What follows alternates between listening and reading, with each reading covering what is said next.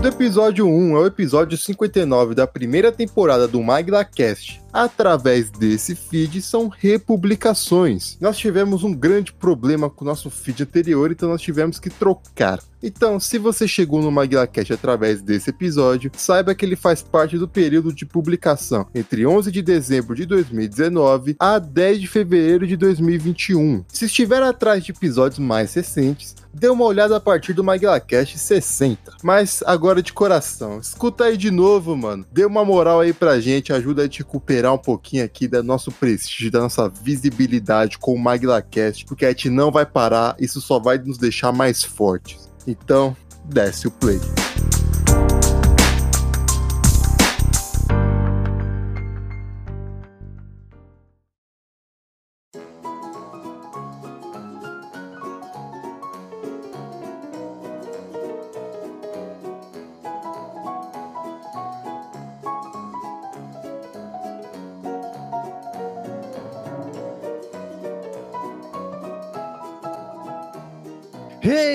Pessoal, sejam bem-vindos ao 17 MaglaCast, o 17 de muitos. Eu sou o Alone falando diretamente de São Paulo e não consegui pensar uma entrada para esse programa. Aqui é o Jabolô, diretamente de Cotia.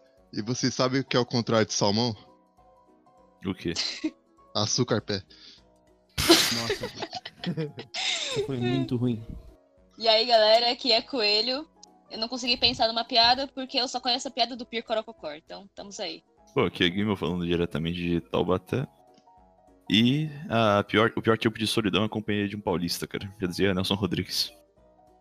Tem nada a ver com o programa, mas só pra adicionar. Fala pessoal, aqui é o Gustavo, dirá falando diretamente do Doce. E o pessoal vai me chamar de Irineu, mas meu nome não é Irineu. Lógico que é. é assim. Eu ia fazer um comentário aqui que já teve três programas que erraram a ordem, e aí na hora que o Guimel fez apresentar, alguém se apresentou em cima e ele só calou a boca. Hoje ele quis se impor. É verdade. Ele quer colocar uma... Essa- Quer mijar nessa árvore. Essas injustiças acabaram. É. Pois bem, hoje nós vamos falar de uma das lendas do cinema nacional. Cara que foi ator, produtor, diretor, produtor musical, foi o cara quadro dentro do cinema. Um caipira de primeira. O Caipira de primeiro, apesar de ele ser italiano. Pois é. É, nós- hoje nós vamos falar de Amácio Mazzaropi. Essa figura lendária, não só no cinema, né, pô? Acho que, na- no- acho que já virou uma, uma coisa muito cultural já do brasileiro. É, Depende da geração. Ah, cara, peraí, já bolou. O mais velho aqui é você que tem 21, mano. Pera, pera, eu sou mais velho aqui? É, Nossa, me senti muito mal agora. E eu não tenho 21, que porra é essa? não tem não? Não, eu vou fazer 21. Então é o meu. Putz, tá ok então. O que eu tô querendo dizer é que se a nossa geração, a gente nasceu 20 anos depois que o cara morreu. E 30 anos depois que o último filme dele foi lançado. Uhum. Então, Uhum. não, não depende da geração não, Jabulu. É, Enquanto ok. aquela banca lá no centro estiver vendendo 10 DVDs do Mazarop por 5 reais, mano, E quando você tiver o tio mais velho que vai te apresentar os filmes, tá tudo ok. tudo bem. Mas, antes da gente entrar no papo, Recadinhos.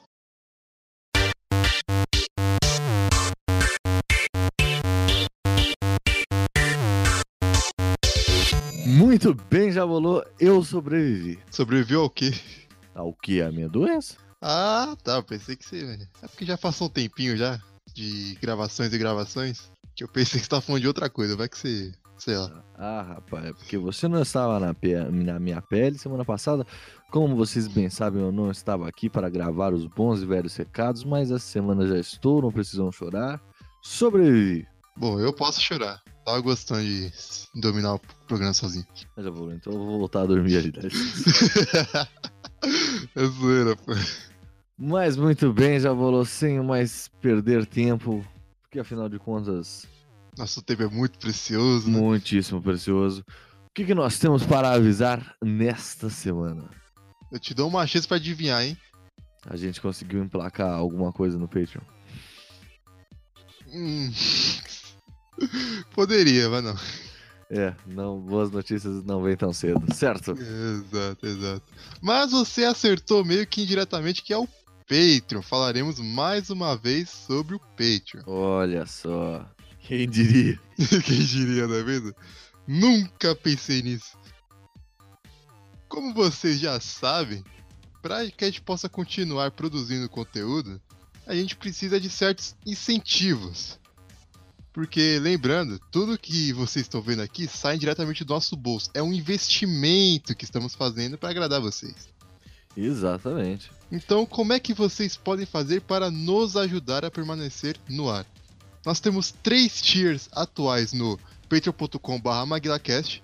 Os tiers são Batatinha de 1 dólar, o Guarda-Belo de 5 dólares e o Manda-Chuva de 10 dólares. Cada um contendo as suas respectivas recompensas. Quanto mais você ajudar, mais recompensas você vai ganhar. Lembrando que nós temos obrigatoriedade de trabalhar com dólar por causa do Patreon, não é que a gente quer. É, exato. A gente gosta, não tá fácil para ninguém. A gente gostaria de facilitar as coisas, mas a outra plataforma que nós estávamos agregadas não facilitou pra gente. Não, nem um pouco. Nem um pouco. E toda vez que eu falo essa frase do Patreon no final, eu me sinto, sei lá, no, no comercial da Telecena. Porra. Quanto mais você ajudar, mais você vai ganhar. É. É, é, tudo bem, é qua- é quase uma loteria aqui que a gente faz. Quando eu teria. né? Pois é, mas Alane, a gente Hum. sempre fala do Patreon aqui, mas a gente, te acaba pecando um pouco na divulgação. Agora eu quero que você diga em quantos agregadores nós estamos. Exatamente, já falou. Porque lembrando, o Patreon é para pagar os nossos agregadores para que podemos continuar no ar. Porque você que ouve o programa no YouTube, às vezes o Patreon para você fica meio tipo, mas eu escuto no YouTube, vocês não pagam nada para postar no YouTube. É verdade. Mas nós não estamos somente no YouTube, nós estamos no SoundCloud, que é onde nós pagamos, para podermos estar no Spotify e no Deezer toda semana também. E a mesmo você que escuta no YouTube, você tem que notar que o YouTube não é a plataforma ideal para podcasts. Então a gente tem que ter esse investimento a mais. Exato, porque nós também sempre nos colocamos abertos. O Jabulô principalmente sempre esteve aberto a, a nós publicarmos é, o programa no máximo de agregadores possíveis. Então, se você fala, pô, eu não uso nenhum desses agregadores, então nos conte qual você usa que a gente tenta resolver isso aí. exatamente. Mas para pedir agregador tem que pagar no Patreon para que possa estar nos agregadores. Exatamente também. Sem mais, fiquem com o programa. Eca, estão batendo na porta. Estão batendo na porta. Estão batendo na porta. E ela reclamou? Claro que não. Então deixa eu dormir, mulher. Checa, acorda.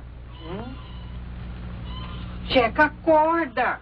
Tá amarrado no bar em cima do poço, mulher, não amola. Bom, como a gente já disse, né, o Mazarop ele é essa lenda. E eu acho que o personagem mais, mais marcante dele é o Jeca Tatu. Que Não é um personagem dele, né? É, é um personagem do Monteiro Lobato. Pois é, né? Zé Tatu, normalmente inventado pra, com alguns contos mais simplórios de caipiras, normalmente. Normalmente não, desculpa. Às vezes com o intuito de conscientização da população sobre algumas doenças, etc. Personagem que utilizado bastante no decorrer do século XX e que acabou sendo adotado e personificado pelo Mazarop. Sim. É, não, porque né, nesse, nesse início do século XX aí, né, Mazarop é de 1912, e nesse início do século XX, até antes mesmo, você tinha essa imagem muito marcada, né, do, do, do, do caipira romântico, como né, o, o, o cara do campo que, que era o prepotente ali do- dos paulistas e tudo mais. É, e aí o Monteiro Lobato vem meio que numa onda meio. É, de, de tentar tirar essa imagem muito romântica que se criou, né, dos, dos caipiras.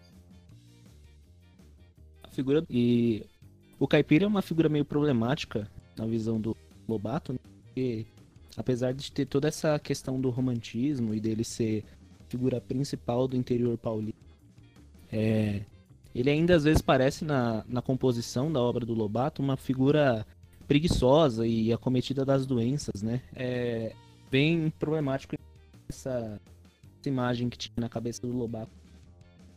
preguiçoso. Eu não sei se é muito. Se é muito essa questão, não, cara. Porque.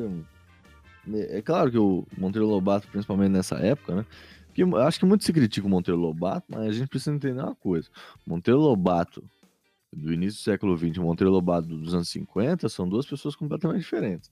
Então, se tem uma mudança muito forte na imagem do Monteiro Lobato, então você vai. Né, eu lembro até uns anos atrás, eh, teve um, várias notícias lá no Super Interessante e tal, de ah, os Monteiro Lobato, os textos dele, olha como é que são racistas e tal, mas eram textos assim.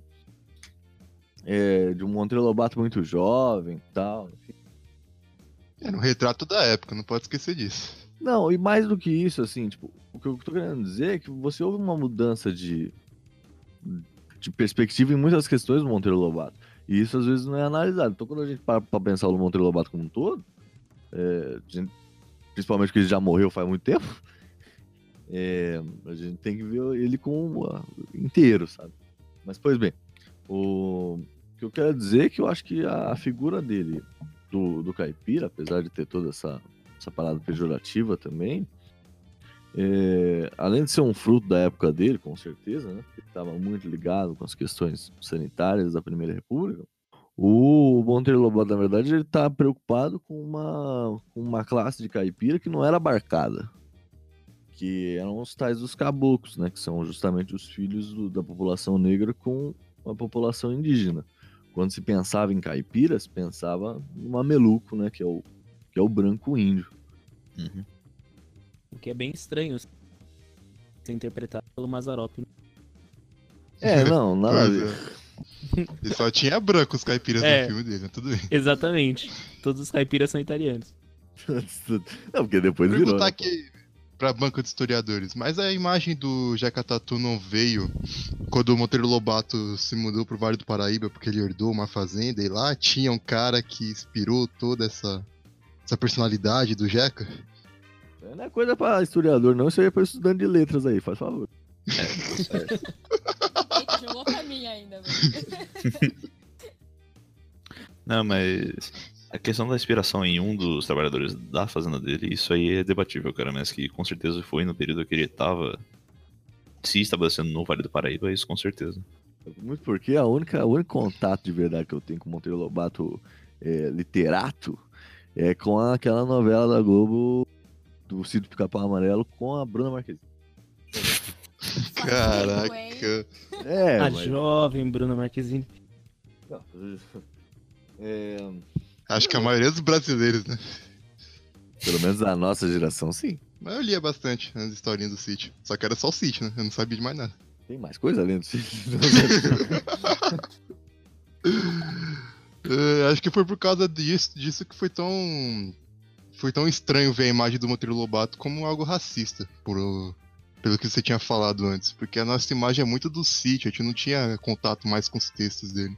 Uhum. Aí só depois que a gente conseguiu analisar mais o sítio e perceber como. Algum... Tem vários bagulhos ali. Isso. É... Mas, cara, é muito importante a gente passar essa imagem do, do caipira, porque justamente o, Mazarop ele é o maior caipira do mundo sendo italiano. E ele conseguiu transformar os caipiras todos em italianos também. Exatamente. É, mas isso tudo também tá, em- tá, eu- tá ímpeto na questão da grande massa é, migratória, né? Que, que imigra- de imigrantes europeus que estavam vindo e os italianos e, e japoneses que tomaram os interiores paulistas. Até aí não tem problema nenhum, porque o Stallone é o maior herói americano e é ítalo-americano. Não, exato. O, o Mazarop está para. O Mazarop é o Stallone brasileiro, isso tá dizendo. Exato, mano. Então tá bom. Eu vou fingir que o Mazarop é o Rambo agora. Mesma coisa. É tipo o Mel Gibson pro Celta, sendo que ele é australiano. exatamente, exatamente. Não, mas o. Mas é. Essa, essa parada do. Novamente permeia aí, né? Vol... Essa questão do. Do Monteiro Lobato continua em foco aqui, porque é, o- essa massa imigrante que veio e depois vai tomar né, os, as posições de poder e tal, mas é, algumas famílias, claro, a maioria da população sempre tá na merda. É, Mas. Você não vai mais forçar esse trocadilho, não? Que trocadilho? Massa imigrante? Essa massa imigrante italiana da macarronada.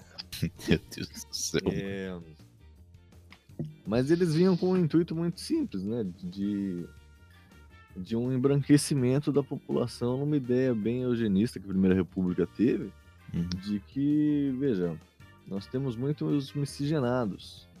Inclusive a, a própria elite de São Paulo, antes desse momento, era composta por portugueses, eh, brancos e famílias mais mamelucas. E aí justamente vem essa necessidade de. de- essa necessidade é foda, né? Essa, essa- esse ach... é. É. Pros caras era uma necessidade de, de embranquecer a população para que o Brasil pudesse dar certo. Caraca, que frase fora de contexto que ia dar, hein? É fato. Exatamente. Mas ela está completamente É. em contexto. não, eu vou tirar de contexto. Expor na net. É, o dia, ele vai se tacar, o dia que eu fizer alguma coisa com ele, ele vai dar expose. Eu não posso fazer isso, senão eu me ferro junto, né? Sou seu parceiro. Pois é, mano. Mas realmente, cara, com relação a, a esse contingente de imigrantes que estavam sendo, tanto, entre aspas, requisitados pro, pra chegar no país, acabou possibilitando uma grande. uma grande mudança cultural dentro do. especialmente no eixo paulista, cara. E graças a essa figura dos italianos agora expandindo para o interior paulista, já adentrando com alguns que tinham um pouco mais de condições com as suas próprias fazendas, outros como força trabalhadora para fazendas alheias, cara, aí já dá um espaço perfeito para perpetuação do estereótipo paulista na figura do italiano que vai ser colocada pelo Mazarop, sem dúvida. Tá, então, se as pessoas na capital paulista eram, eram predominantemente brancas, de origem italiana, e a ideia era embranquecer o Estado, muito positiva a ideia de que as pessoas do interior paulista e o estereótipo de caipira também fosse convertido em pessoas que refletissem a maioria das pessoas que moravam na capital. Isso é muito mais positivo, porque dá a ideia de homogeneidade de quem mora e quem faz parte da população paulista como um todo. Paulistana. né? A partir dessa época, cara, nos anos 30, anos 50, especialmente nos anos 50, quando já começa a ter uma onda maior da figura do, do Mazarop, cara, você vai ter dois estereótipos, cara, que vão ser contrastantes. Vai ter o estereótipo do, do caipira interiorano italiano de baixa origem, que vai ser personificado pelo Mazarop, e você vai ter a figura do italiano que tinha uma origem melhor e conseguiu se estabelecer na capital, que vai ser a figura do Matarazzo, tá ligado? Entre outros. Uhum. A figura do, do caipira mameluco morreu ali.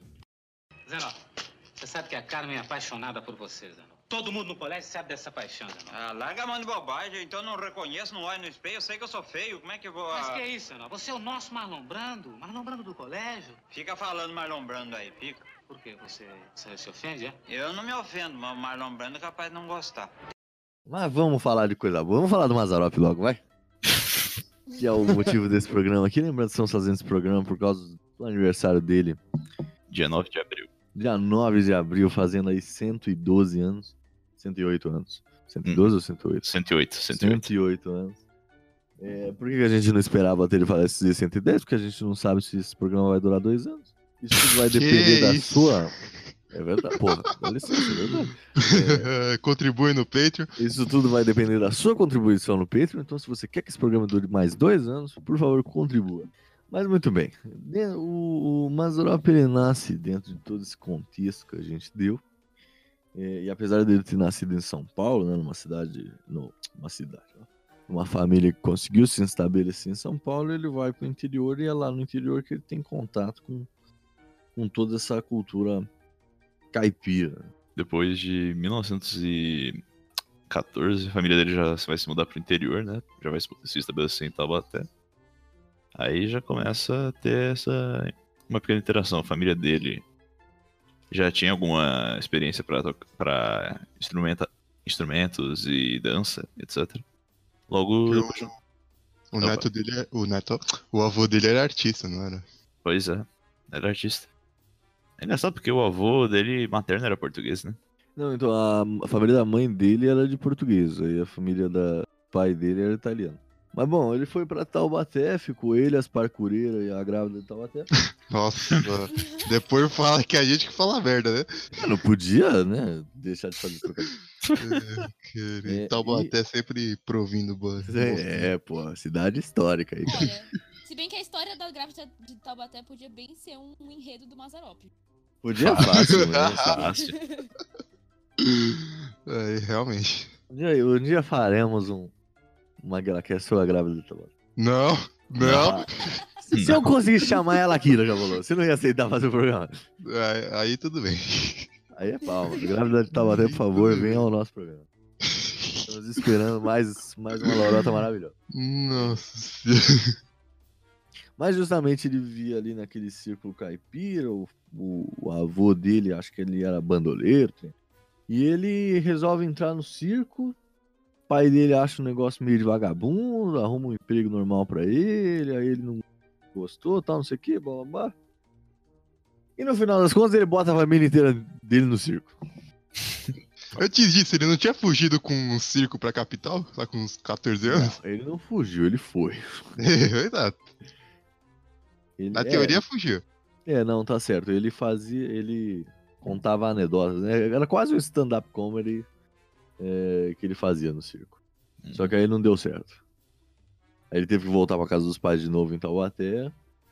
E aí sim ele começa a trupe Mazarop. Por todo o interior do país. O engraçado é que a gente vê que, mesmo antes do Mazarop encarnar esse personagem caipira e tudo mais, ele já, nos espetáculos circenses, ele já colocava aquele personagem do contador de causos, né? Que é uma coisa bem tipicamente caipira. Não, mas com certeza é uma pena. Não, eu acho que não, eu não sei se existe registros né, de que causos ele contava. Sem dúvida, essa questão né, do, do, do, do caipira ser o contador de histórias, realmente. É, caipira é o pescador, né? O pescador. Não, porque normalmente o pescador é um caipira também. Mas bom. Ah, sim, sim. É, É... estigma de mentiroso também, se for pra falar sobre isso. Não, cara. É que, é pescador vive histórias que ninguém nunca viu. Exato. tipo o dia que eu penso que é a Yara. É, Não.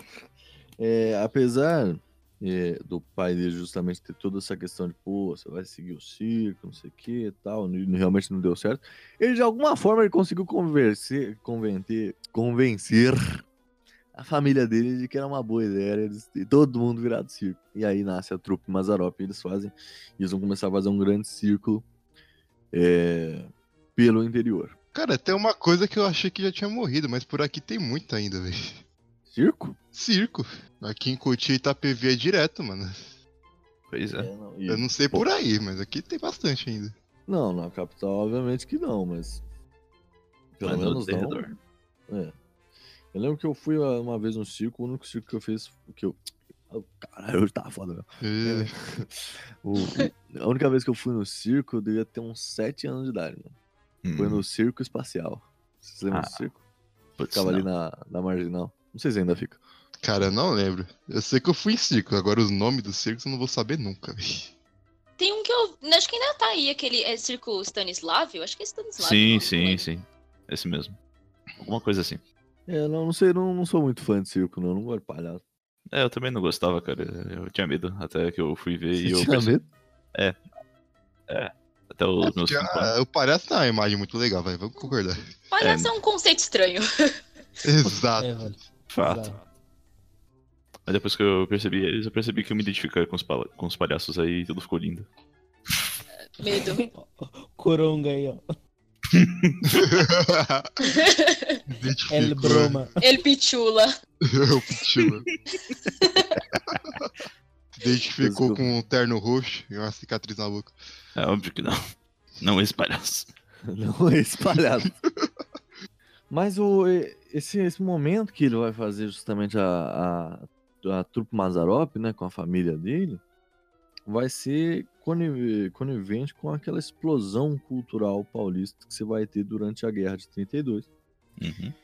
E eh, toda a modernização do rádio, todas essas grandes coisas, né? Agora você tem uma, uma, uma, uma mídia mais, mais massificada, eu quero dizer, tecnologicamente mesmo. Sim, sim. É, como a gente já falou um pouco lá no, no quarto podcast sobre os loucos anos 20, se você não ouviu, ouça. É, e, e- e justamente por essa fama que ele vai ter no interior, ele vai acabar ganhando um, um lugarzinho no rádio. Rancho Alegre, o nome do programa. Era dirigido por Cassiano Gabos Mendes. Ah, pode pá. Caramba! É. Inclusive, de- depois disso, o programa migrou pra TV com a origem da TV. Só que isso a gente deixa pra depois. Na verdade, É. na década de 30 a TV já tava no Brasil, né? Mas a linha de Não, TV só vai surgir em mais 50. ou menos, mais ou menos. Não, não, não. Tipo, chega o aparelho, só que a linha não chega, tá Ah, ligado? sim, sim. Chega só lá com o. Assis Chateaubriand. Foi ele que era, se tornou diretor da TV Tupi. E- Ele era já da Rádio Tupi e, e dono da Diários Associados, que era um aglomerado de mídia. Ele criou a TV Tupi, traz- trazendo lá os recursos para fazer a TV. E ele saiu distribuindo TVs em vários pontos de São Paulo pra, pra galera poder assistir. Ele, ele instalou TV na Praça da República, no Jockey Club, e, no, e 18 de setembro de 1950 entrou ao ar a TV Tupi pela primeira vez. Ô, Irineu, você que é economista, isso seria economia distributista? Nossa. Que pergunta mais capciosa, hein? Eu acho que você não deveria perguntar esse tipo de coisa pra mim. Mas. Mas não, não seria economia distributiva. Bom, é, mas só contextualizando, o Javolô aí sempre vai dar carteirada em televisão. Não, não, não vou. Não vou. Ah, vai. Mas 17 anos morando no Museu da TV, você tem que absorver alguma coisa, né? Exatamente. pô. E o engraçado é que vo- você pensar que nessa mesma época, quem tava na rádio também era o Adoniran Barbosa, né? Outro italiano Ah. aparecendo aí. É verdade, outro italiano que tem um. Não sei, não, não, é, não é um sotaque caipira, evidentemente, mas é um sotaque muito. é, como é que a gente pode dizer, né? Um. Eu acho que a palavra seria periférico, né? Não é um sotaque da elite paulistana. Ah, pois bem, pois bem, exato. Enquanto o Mazarop trazia um sotaque caipira, ele trazia um sotaque da periferia. Ele participou da estreia da TV Tupi São Paulo e do Rio. Lembrando que ele continuou até 45 na trupe Mazarop. Mazarop continuando pelo interior de São Paulo, mano. Tem de porco? Tem. Quanto custa? 200 cruzeiros. Este preço é caro, mulher. Por 200 ela compra um porco. Pra que ela quer outro se ela já tem um em casa? Dá dois quilos. Agora não é por quilo, é por metro.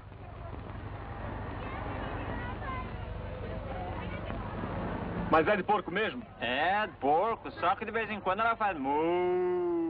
E ele já estava aí com seus 40 anos e ele estreia o seu primeiro filme, que é um filme chamado Sai da Frente, da antiga companhia cinematográfica Vera Cruz.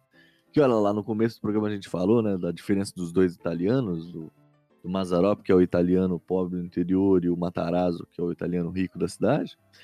E um dos donos dessa companhia Vera Cruz era justamente um Matarazzo, o outro dos dois mundos. É, e cara, esse filme, vocês já assistiram esse filme? Esse em especial não, cara. Não, também. Esse filme é muito doido. Esse filme é sem pé nem cabeça. Até aí, normal, Brasil, né?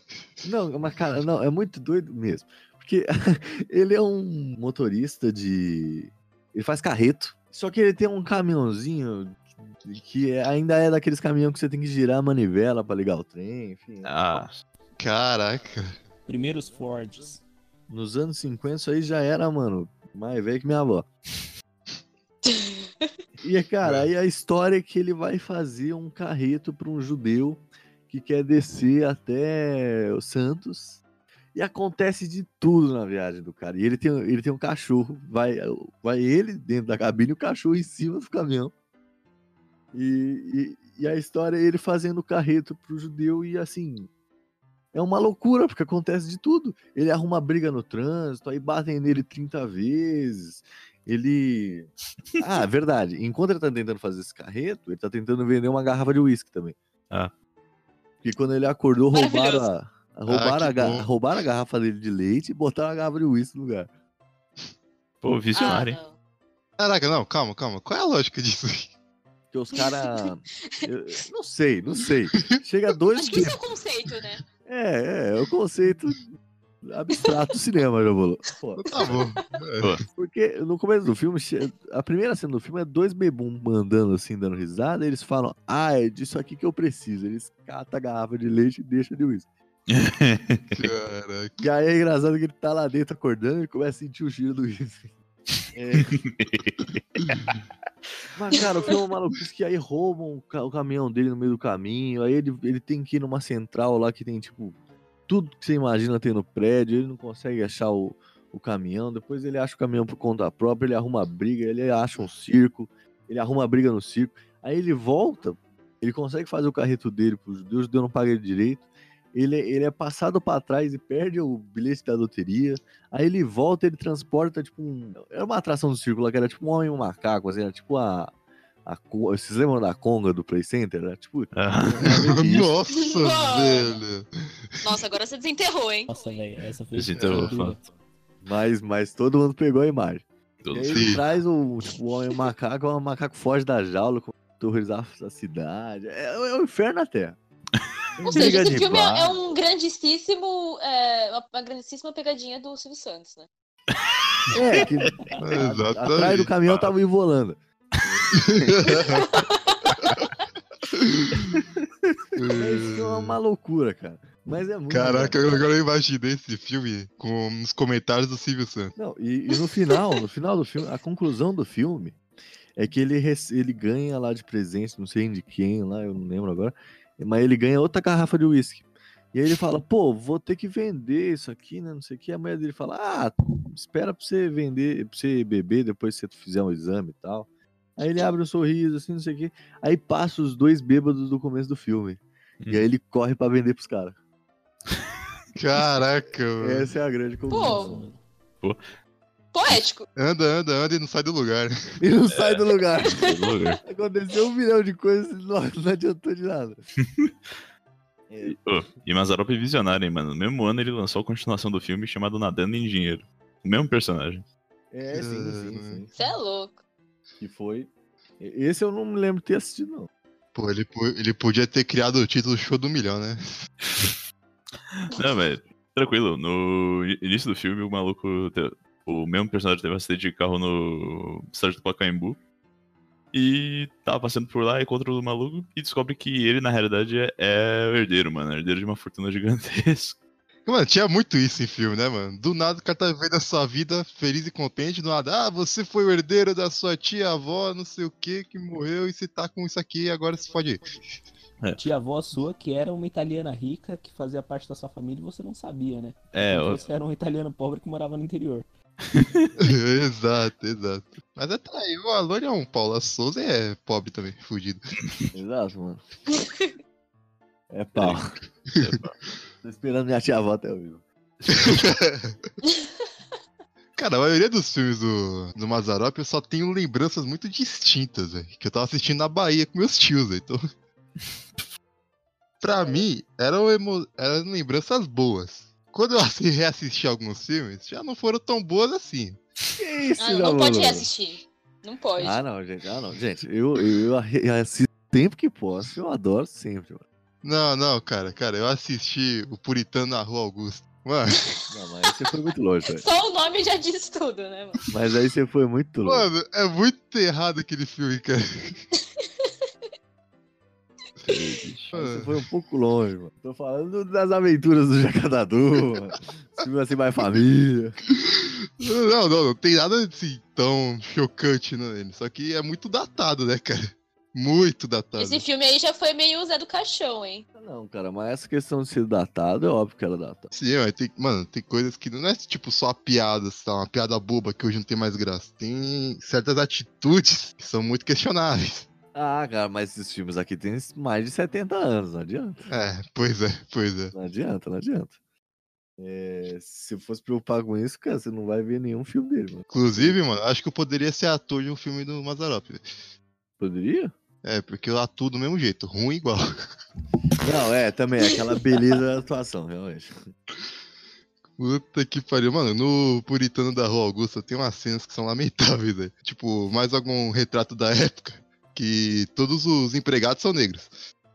Sim, sim, sim. Beleza. Isso é uma, con- isso é uma constante nos filmes do, do. Aí ele chama o empregado de macaca, tio. Aí não, velho. É, Maravilhoso. É, pesado. É, é. Mas é, isso é uma constante nos filmes do Mazarop, tem jeito. É, mas, cara, apesar do, do grande sucesso desses primeiros filmes aí, e a Companhia Veracruz fale, mas ele não se dá por vencido, ele vende a casa dele, vende tudo e cria a própria produtora de filmes. Sim, sim. Ele estabelece em Taubaté o set para poder gravar o filme. Por isso que você vê que todos os filmes deles vão gravar na mesma fazenda. É, todos os filmes, todos os filmes. É no mesmo lugar, mano. Que é um lugar sem nada, não tem nada. Talvez com as mesmas pessoas, inclusive. Com as mesmas pessoas, Eu sim. acho, eu acho que uma coisa que marca muito nesses filmes é que são aquelas cenas que são só pra mostrar que ele tá se deslocando de um lugar pro outro. E é tipo um plano aberto, mostrando nada, e ele atravessa a tela. Literalmente isso. É, é, é dois minutos dele atravessando. Fato, fato. Mas ele criou a, a Pan Filmes, que era produções da Márcio Mazzaropi. Mazzaropi. Filmes. Sabe o que é interessante, cara? Agora que eu parei pra analisar. O cara fazendo filme com as mesmas pessoas, usando o mesmo set, mano. Isso aí me faz lembrar bastante do neorrealismo italiano, cara. Por mais bizarro que Caralho. pareça. Caraca, aí você foi longe Foi demais. Será, será, Não. será que Foi longe. Mazzaropi tinha um conceito cinematográfico muito maior do que nós, meros mortais, podemos imaginar? Provavelmente não, mas é legal sonhar sobre isso. Eu vou imaginar que sim. Como ele é o Stallone brasileiro, vamos criar essa imagem dele. Então Ele pode não- tudo, mano. É, Não, mas- não, não. Não, mas é realmente interessante, porque nos dois estilos, tanto no Mazarop quanto no neorrealismo, o pessoal costumava pegar, tipo, pessoal que nunca atuou antes pra fazer um papel, por exemplo, tá ligado? Uhum. Sempre teve esse bagulho de ser um pouco mais rústico, etc. Meio influenciado pelo. Ah, tá era. explicado muita coisa agora. Quê? Como assim? Pegou gente que nunca atuou pra atuar pela primeira vez. Ah, tá explicado. Ah, não, mas ele Pegar faz as isso velhas mesmo. foqueiras do bairro. Pô, aí eu podia estar lá, mano. Pô.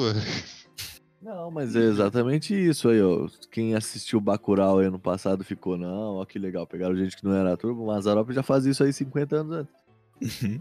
Fato. Lançando tendências. Tropa de Elite fez isso também. O André Ramiro nunca tinha atuado. Aí, ó. O... Cidade de Deus também, se não me engano. Sim, Cidade de Deus também. O... Não, mas o Cidade de Deus eu acho que eles meio que, tipo, eles deram uma preparação pra molecada antes. Ah, Aqui sim. não, aí qualquer um que estivesse passando na rua lá, o cara chamava. Ah, então é agora. É, Cadê meu você, não quer facão tra- aqui? você não quer trabalhar, não? Não, é, vem aqui, fica parado, aí você fala um nossa, e o cara vinha. Ah, calma aí então. Vou pegar aqui minha botina, vou pegar meu facão com banha de couro, tô indo lá. É, mano, por E você pode ver, grande parte do. do- Que assim, personagem importante nos filmes, às vezes era tipo, era ele, aí tinha aquela atriz que sempre tava fazendo o papel da mulher dele, mano. Que em todo filme era a mulher dele, mano. A Geni Prado, todos os filmes do Mazarop, ela, é- ela é a mulher dele. E, tirando ele e ela, cara, eu acho que o resto da galera inteira era. Era os caras que tava na rua e ele resolveu catar. Claro, tinha atores que vinham participar dos filmes dele, evidentemente, mas era uma coisa muito. Era uma coisa muito é, rústica, talvez. É, mas até aí ok, né? Tem figurante pra quê? Figurante é isso aí. Pode vir aqui, eu te dou aqui um pouco mortadela, veste essa roupa aqui e se vira. Se vira, exatamente.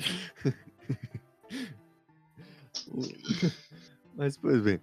O... E esse, quando ele, quando ele cria a PAN, ele consegue né, gerenciar outros filmes, acaba até indo pra televisão, justamente voltando pra televisão, passando no, no que mais tarde ia ser a Globo, né? Que antes era grupo. TV Paulista. É que a TV Paulista mudou muito de dono pela concorrência com a Tupi. Ela sofreu bastante. E hoje a Tupi acabou, a Globo tá aí, ó. pois Todo é. mundo aqui assistindo o BBB como se não houvesse amanhã. Todo mundo não, mentira pra Deus. Que realmente pode não haver amanhã, por isso que ele tá vendo. exato, exato. Ô, seu padre. Seu padre, eu acho que ela tá com o demônio mesmo. Eu já vi isso num filme. Em que filme? Naquele filme, o, o, o Eletricista. Mas é nesse momento aí de, né, dali pra frente ele vai dar uma decolada e é ali que nasce justamente o maior personagem dele, né, que é o Jeca Tatu. Cara, o Jeca Tatu, eu acho que é, os melhores filmes dele são com esses personagens. E é evidente que nem todo filme ele vai ser, ele vai ser o Jeca Tatu, ele Jeca Tatu ele muda de nome, mas eu- a personificação tá ali. Mas, cara, eu me lembro de uma cena num filme, eu não sei que eu não consigo lembrar ó, que filme que é esse. Eu tô tentando lembrar, mas me reassistir, que é uma cena engraçada. é, que ele não tá casado nesse filme com a Jenny Prado, mas ele mora com ela. Eu não sei o que acontece na história, não me lembro agora. Mas aí ela, ele, ela tá reclamando, né? Que ela tá tipo, ah, não, mas pô, eu vou lavar suas calças. é, a gente não é casado, o que que os vizinhos vão achar? Aí ele, "Ah, uai, os vizinhos vão achar que as calças estavam sujas. Ai, mano.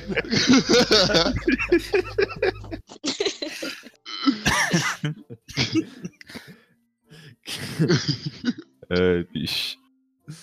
O, Nossa, velho.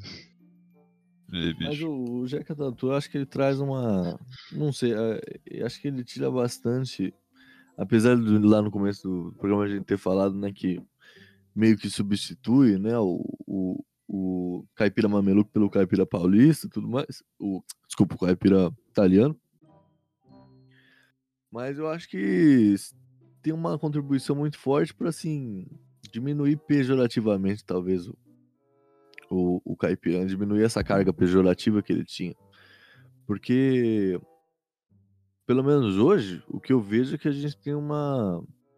Apesar de ainda ter muitas questões pejorativas com, mas você tem uma, um certo carinho, né? Uma, uma visão meio que de carinho com o com a, a, a, figura do caipira. Hum, depende de onde você estiver situado.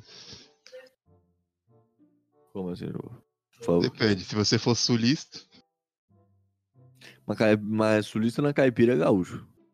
Eu sei, pô. Eu tô falando sulista para com os caipiras. Não, mas é sulista não. Você vem no Rio Grande do Sul, você não escuta esse programa. Você não é bem-vindo. Eu Desliga vou agora. Desligue agora o programa. Entre Rio, Rio Grande do Sul, Uruguai, Santa Catarina, é tudo igual. Não, é, não escuta esse programa, não. Tudo igual. A gente já falou isso aqui, mano. O Uruguai é estado brasileiro. Exato, mano. Rio Grande do Sul do Sul. A gente não tem cinco Copas do Mundo, a gente tem sete. Mano. Esses platina é nossa, caralho. Não, mano.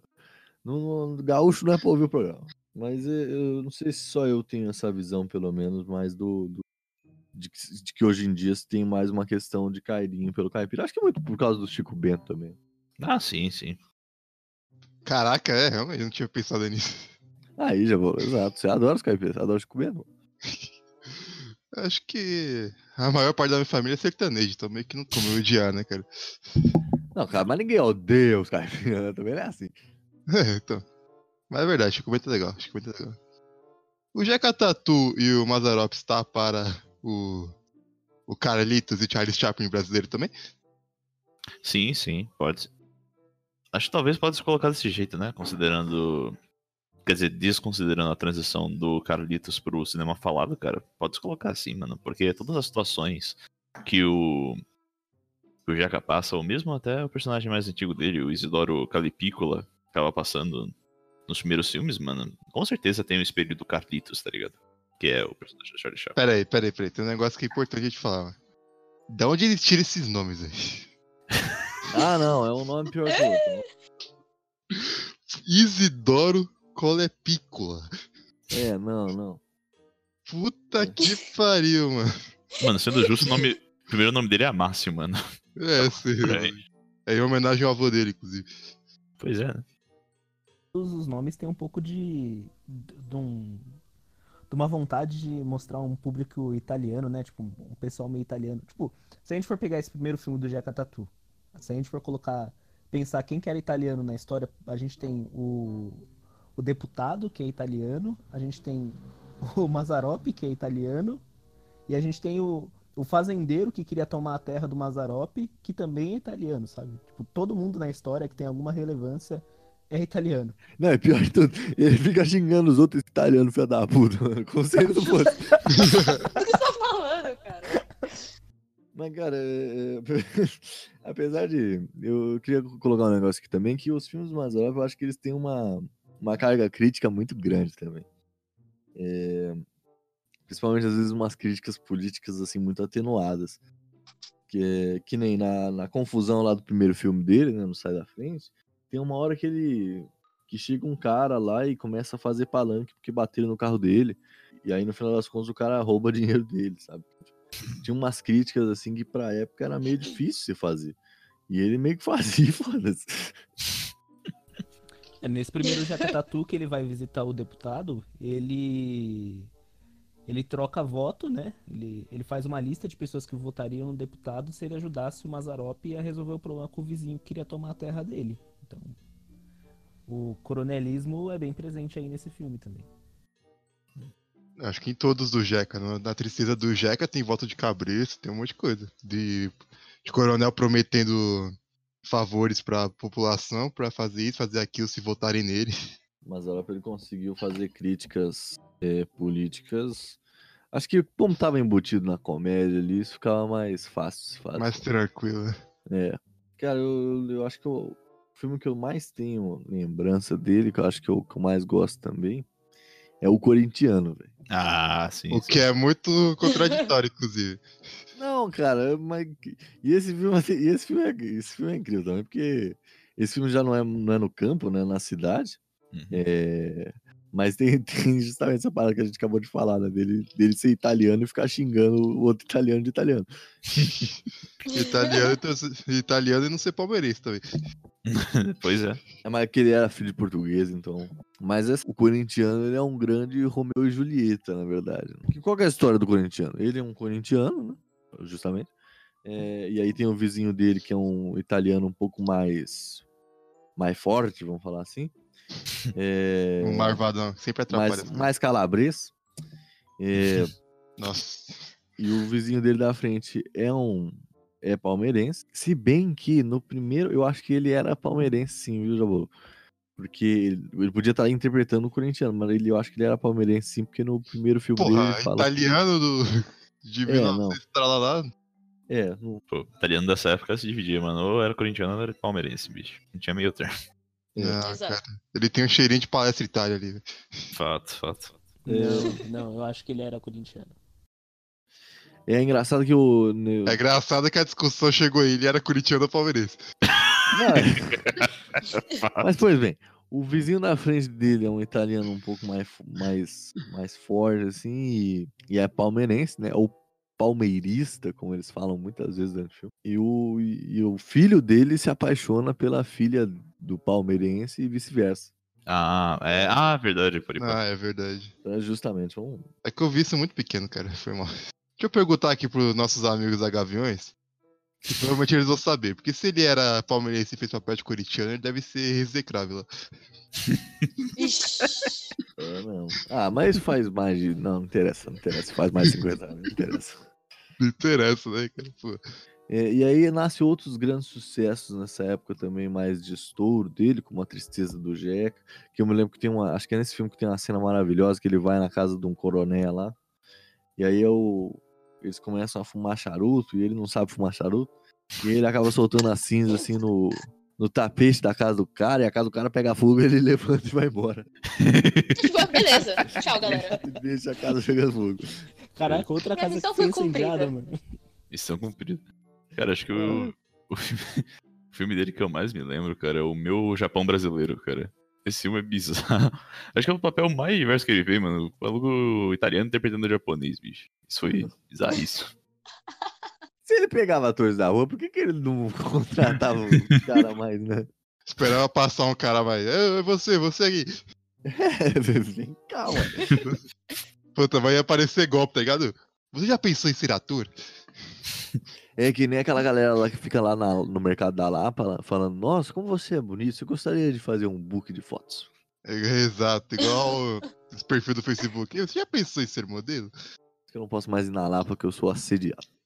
ah, coitado de você. Coitadinho de você.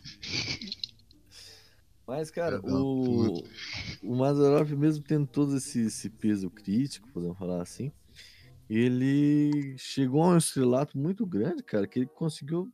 Ele, começou a fazer parte da gr- grande alta sociedade, né? Ele foi uma grande cultura ali. Da época, ele chegou até a conhecer o próprio presidente, que na época era o, o, o- Médici, né? Que todo mundo sabe que foi o grande carrasco da ditadura. É, mas, se caso não me engano, caso não me engano, caso me engano, as duas coisas que o Médici gostava de fazer era ir nos jogos do Grêmio e ver os filmes do Mazarop. Olha. Mas ele, ele dizia até que ele deu uma bronca no Médici, falou que tinha que ter mais investimento no cinema, enfim. Ah, faz favor, tira o burro daí, vai. Olha aqui, se nós dois for agarrar a brigar por causa do burro, nós dois somos mais burros do que o burro que tá estragando a horta aí. Entendeu, seu burro? Ele teve esse grande momento de estrelato, e mas justamente ele já começa fazendo filme com 40 anos. Então ele, ele já estava justamente velho, depois de 20 anos, 30 anos aí de, de, de soberania no cinema mesmo. E é, nesse, nesse momento ele vai fazer os últimos filmes dele, que eu acho que é os filmes que a gente tem mais contato, porque são justamente os filmes que é mais do, do Jeca. São todas as histórias do, do Jeca Tatu, que é o Jeca Macumbeiro, o Jeca contra Capeta. O Jeca é água milagrosa, o Jeca e seu filho preto. Nossa, que título, mano. Caralho. Desconsidera qualquer coisa. É ótimo. Não adianta. É. Nossa. Não, não, mano, o Jack é um fofoqueiro no céu, aí sim. É, isso aí, isso é hora. Eu acho que são os, os filmes que a gente tem mais contato, justamente. Mas Eu imagino que seja, porque eu não lembro, pra falar a verdade. É porque todos os filmes deles são iguais, cara. todos são bons, porque todos são iguais, mano. É igual o filho do o filme dos Trapalhões, então. É a mesma merda. É, exato, mas é a mesma coisa. São poucos os que, os que é muito diferente, assim. Que normalmente é ele lá no interior arrumando confusão. Pior que ele fez também o Western, né, mano? O Pistola para Jeca. Com DJ porque Django. Nossa, velho. Mas, cara, se a gente reparar, se a gente, se a gente analisar bem, todos os filmes dele são western, né? velho? Tá certo. Tá É, certo. não deixa de ser. Não deixa de ser, mano. Não deixa de ser. Realmente, realmente. É, Acho que a gente devia criar um novo termo pra. Mas justamente o Mazrop deixa quase. é, são, são 33 filmes no total. Um que ele não terminou. Caralho. Pois é. E esse que ele não terminou tem, tipo, uma teoria da conspiração de como está. Acho que ia ser algo inimaginável. E ele morreu no caminho. Não, provavelmente ia ser outro filme igual. Mas ele morre de câncer. é, Na medula. Isso, na medula, isso em 81. Com 69 anos, né? Tipo, 30 anos depois que ele estreia no cinema. E foram 30 anos aí de grande sucesso. Justamente. Na medula? É, faz sentido. O jeito que ele andava não era muito normal. Não, pior, mano. Quando, eu- quando eu fui para pra, pra ver o primeiro filme dele, que esse eu tinha certeza que eu nunca tinha visto antes, eu olhei e falei, mano, por que, que ele anda meio velho, né? Ele anda meio corcunda, que esquisito. É, né? Aí- mas aí eu reparei, mas é porque ele era velho. Construção do personagem. É, é porque se ele trabalhava de caminhão o dia inteiro, não sei. É, Não, e no começo desse filme ele, ele vem do interior, não vem? Pode ser, tipo, alguma referência ao cara que trabalhava no campo, sei lá, arando terra e tendo É, pode ser. de cócoras com uma enxada na mão, sei lá. pode ser. A primeira imagem que eu tenho de você é justamente essa. Caraca. Caralho! Como- É verdade. Como assim, mano? Calma, explica isso aí. É, porque quando a gente se conheceu, eu tava justamente fazendo isso, mano. Putz, é real, mano. É, é real, mano. Putz, você tem razão. Nossa. Mano, Que boi. bizarro. bizarro, Tava mas ele é, lá na frente, mano, bater na enxada e eu, Danilo, na parede encostado dando risada. é que, mano, foi tipo. Como era o nome daquela professora maluca de biologia que a gente tinha, mano? De biologia que fez o jardinzinho? Isso, mano. Aí os caras não queriam arar a terra pra colocar os bagulho no jardim. Eu Fiquei. Uma preguiça, sete horas da Pô, manhã. dá licença, mano. Os caras não conseguem segurar uma enxada, velho. Eu fui É. lá e. e... Enxada. O cara criado Areia, no carpete aí, né? Exatamente. Tem calo é, mano. mãos. Não tem um calo na mão. Criado na Pompeia aí, ó. Você quis, na verdade, era. Você quis pagar de páreo. Você quis mostrar a presença no primeiro dia. Ah, Super inteligente mostrar a presença. Não, não, já tinha uma semana que eu tava na escola. Tipo, mano, Tinha uma semana, o que? Foi no primeiro dia. nada a ver. Nada a ver, tinha uma semana que eu tava na escola. Primeiro dia, assim. Você lembra do acontecido do, do corte no dedo, velho? Ah, isso foi no primeiro dia, mano. Isso, foi no. Eu Acho que foi no achei segundo você- dia. Se pá. Todo mundo achou que você era escultura, mano. Caralho. Mas bom, isso, isso tudo aqui fica pra outro, pro, outro programa, outra discussão. Caraca. Ou seja, você foi motivo de piadas logo na primeira semana. Primeiro dia. Primeiro Não, o dia. pessoal já me respeitava porque achava que eu era school shooter. Tipo, mano, acharam Não, que eu era psicopata. não, calma lá. Pro Alori não ficar assim tão por cima, na primeira. Primeiro dia dele de manhã no Kanji, todo mundo confundia ele com menina. É verdade. É. É, infância é difícil. É... Mas vamos voltar pro programa aqui, vai lá. Você que é feliz, hein? Muita comida, boa casa, sossegada. E eu dando um duro danado e com a barriga vazia. Mais vazia do que cabeça de político. O Mazarop ele morre, mas deixa todo um legado cinematográfico e cultural, não só isso, mas também como muitas instituições culturais até hoje levam aí o nome dele, enfim, as iniciativas dele à frente. Pois bem, eu queria já entrar na reta final do programa aqui, que já está um tanto quanto longo. É, e eu vou fazer uma pergunta aqui. Qual é o filme que vocês mais gostam? Banda das Velhas. Justifique. É, justifique seu Ah, mano, é, é, um, é um filme muito, muito absurdo, simplesmente. Como todos, né? Mas eu lembro que tem uma cena muito aleatória que até hoje eu não sei da onde que eles tiraram ou por quê. Que é meio que um flashback, assim, na história da, tipo, sei lá, Princesa Leopoldina. Um bagulho muito aleatório, assim, que não, não tem nada a ver com a história. Mas aquilo marcou com a- na minha vida. Eu achei maravilhoso. É, cara, já, já falei aqui, bicho. O meu Japão brasileiro. Ah, é verdade, você falou. Só porque tem o Mazarop vestido de japonês? Não, é porque toda a interação que ele faz com o japonês, ele faz no estereótipo japonês, então fica tipo. Caraca. É tipo é o Chan dançando, dançando samurai. Não, é tipo.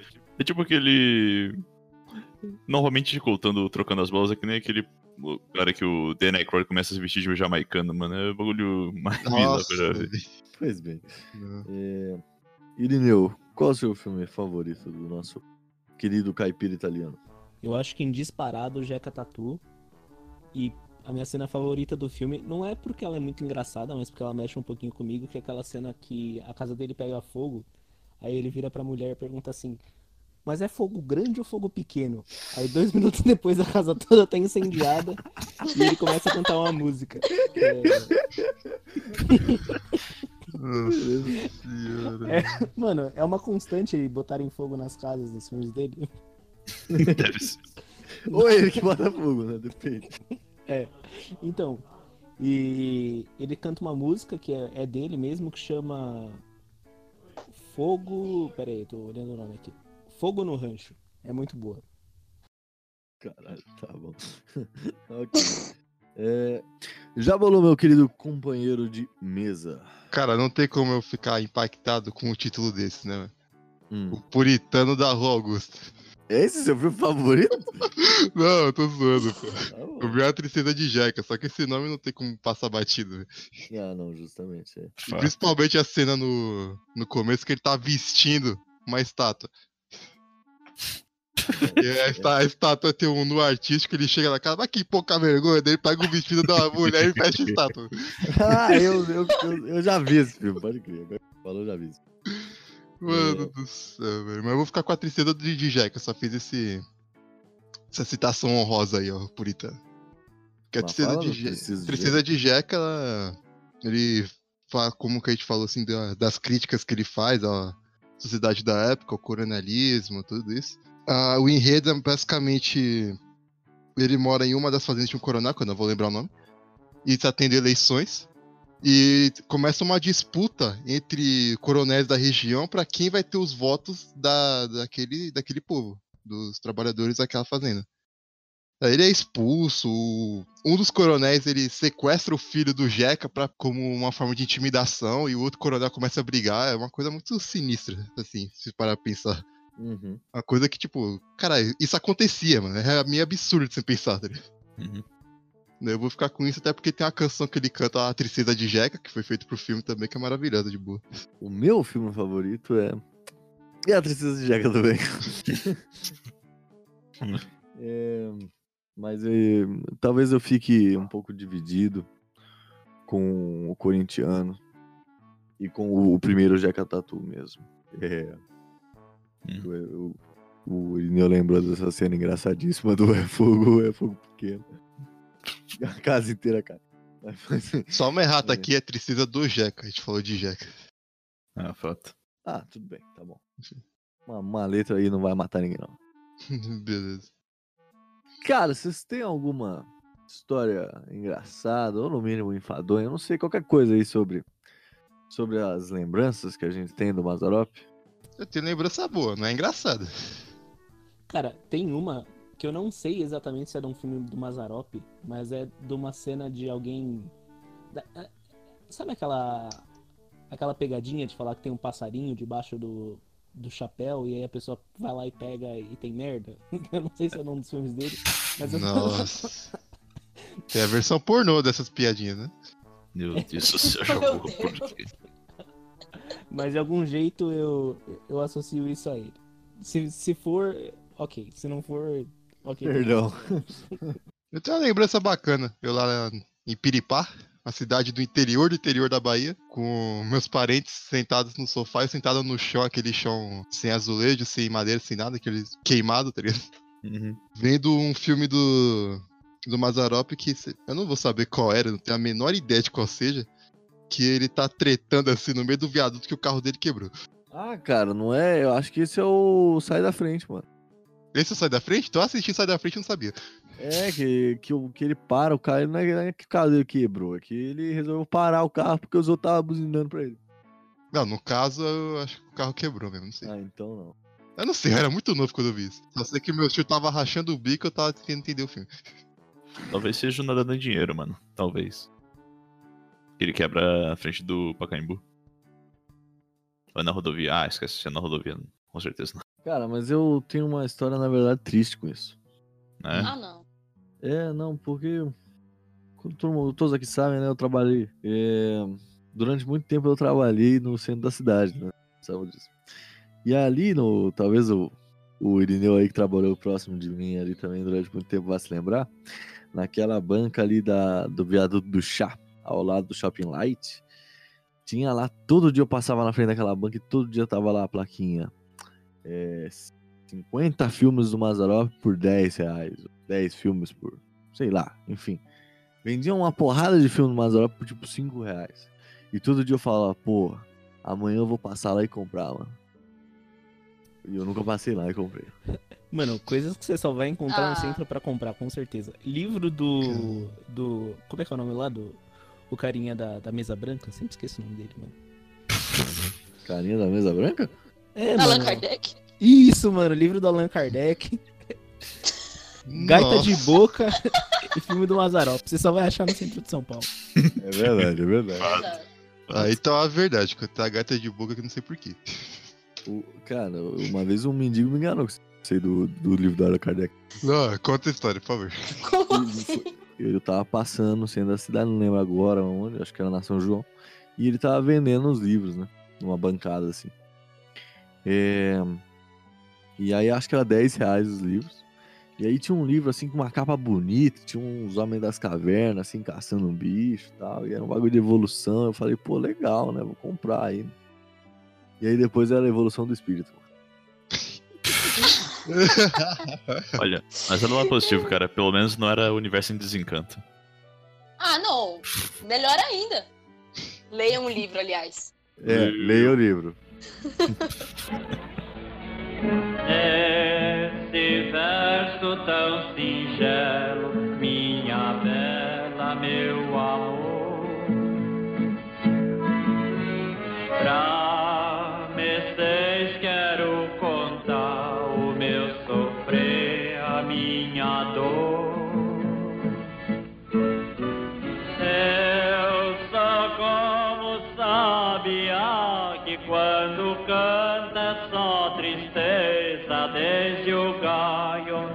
só tristeza